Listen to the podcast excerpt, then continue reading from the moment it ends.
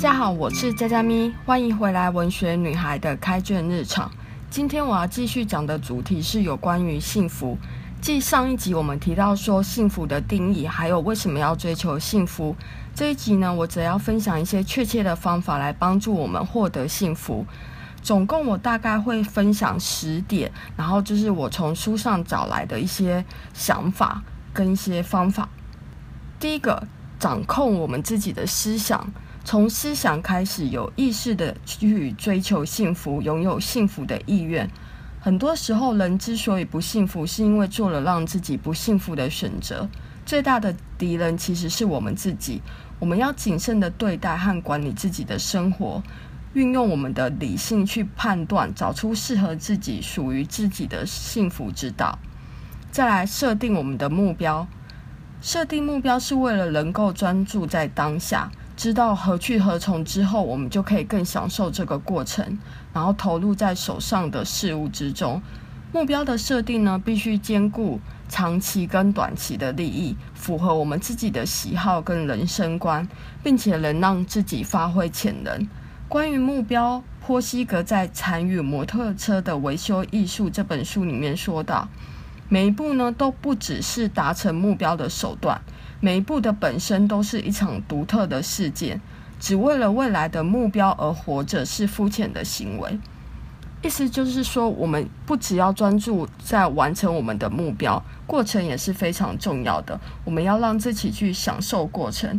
如果我们能喜欢自己手上正在做的这件事情，那么努力的过程也会给我们带来幸福。有时候，为了完成目标，必须要有耐心。但也不是说为了完成目标就要不顾一切的拼命忍耐，而是我们经过衡量之后，以合理的方式来行动。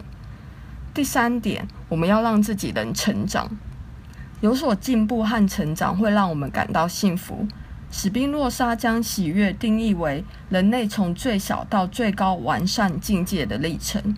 我们会努力持续自己的存在，增加我们生命的力量。也就是史蒂芬·平克所说的“生命蓬勃发展”。当我们茁壮进步，我们就会感到幸福。而为了成长和进步，我们就必须要去学习。因此，我们要努力让自己变成一个终身学习者。第四点，我们要追求的是被理解，而不是被赞美。在哈佛的幸福课里面提到说，为了我要得到别人的赞赏，是一件非常辛苦的事情。这是一种无止无尽又徒劳的任务，所以我们不要寻求他人的赞赏，而是要被对方理解，理解真正的自己。幸福要从自己身上去寻找，如同哲学家阿伦所说的：“幸福只有被你紧抓在手里时才是幸福。倘若你在自己之外的整个世界去寻找它，你绝对不会找到看起来像是幸福的东西。”第五点，满足感。不满足的人，即使他拥有了一切，他也一样无法感到幸福。在《喜悦的力量》这本书里面提到说，每个人的世界都来自内心。从我们眼中看到的世界，不等同他亲眼所见的世界，而是我们感受到的世界。一个在某处感到快乐的人，到了任何地方都会快乐；一个在某处不幸的人，到了任何地方都会不幸。我们再来看看波西格跟他儿子爬山的例子。他的儿子在爬山的时候，只是一心的想往前进，他对这里感到不满。可是当他走到远方的时候，他也同样感到不满，因为刚才的远方已经变成了现在的这里。他找的东西全在他的周围，可是他全都不要，所以他的每一步都走得很辛苦，身心都很吃力。因为他把他的目标想象成外在遥远的东西。希波的奥古斯丁说：“幸福就是持续渴望我们已经拥有的事物。”有时候我们必须接受我们生活的真实样貌。当我们尽了全力去争取和奋斗之后，我们就该接受结果。有时候甚至必须要放手，而不是任由自己被负面的情绪所淹没。再来呢，我要谈谈一些比较外在的部分。第一个就是健康，要得到幸福，不只是心灵和精神方面的事情，身体的部分也扮演很大的角色。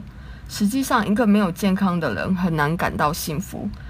我们从掌控自己的身体状况开始，达到肢体的协调、规律的运动、正确的饮食习惯、良好的作息，都能有所帮助。和自己的身体产生连结，好好感受自己的身体。再来，第二点，时间充裕。充实的生活不代表急迫、快速的步调，快节奏和忙碌的生活会带来过大的压力，还会让我们感到身体不舒服。时间如果不够，人就无法发挥创意，做出改变，而只是会不断的重复让自己不幸福的生活模式。因为你每天都很忙碌，过着匆忙的生活，你从来没有停下来思考自己想要怎么样的幸福。这样子，你就会一直重复旧的模式来过生活。再来第三点，我们必须要拥有良好的关系。哈佛的一项七十五年的长期研究显示，良好的关系能让我们维持健康跟快乐。人必须和他人产生连结，建立有意义的关系，置身于爱和关怀之中，才能感到幸福。第四点，我们要帮助别人，贡献自己。帮助别人、贡献自己会让人感到幸福，因为在付出的过程中，我们可以发现自己的价值，知道自己原来是个有用的人，自己有能力成就一些事情，我们能自我肯定。最后一个就是整理，我们要整理有形的事情，还有无形的人际关系。当我们了整理了自己的关系跟我们和物品的关系之后，我们就会有力量和勇气去面对自己的人生。透过整理，我们会学到如何珍惜跟放手。以上的这十点只是书上或者是课堂上所提到的一部分，在上述这十点之外，还可以再加上很多的项目。可是当我开始思考幸福这件事的时候，我发觉关于幸福，不是你知道些什么很重要，更重要的是你做了些什么。实际上，幸福之道对很多人来说都不是新的知识，但很多人却做不到。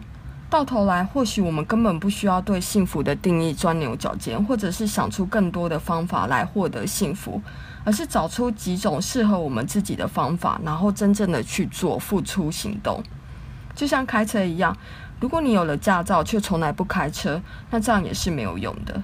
最后，不晓得大家有没有注意到，关于幸福的书，它大多是被归类在自助方面的书。所谓自助这个字有两个意思，第一个就是你必须要帮助自己，第二个就是你要靠自己。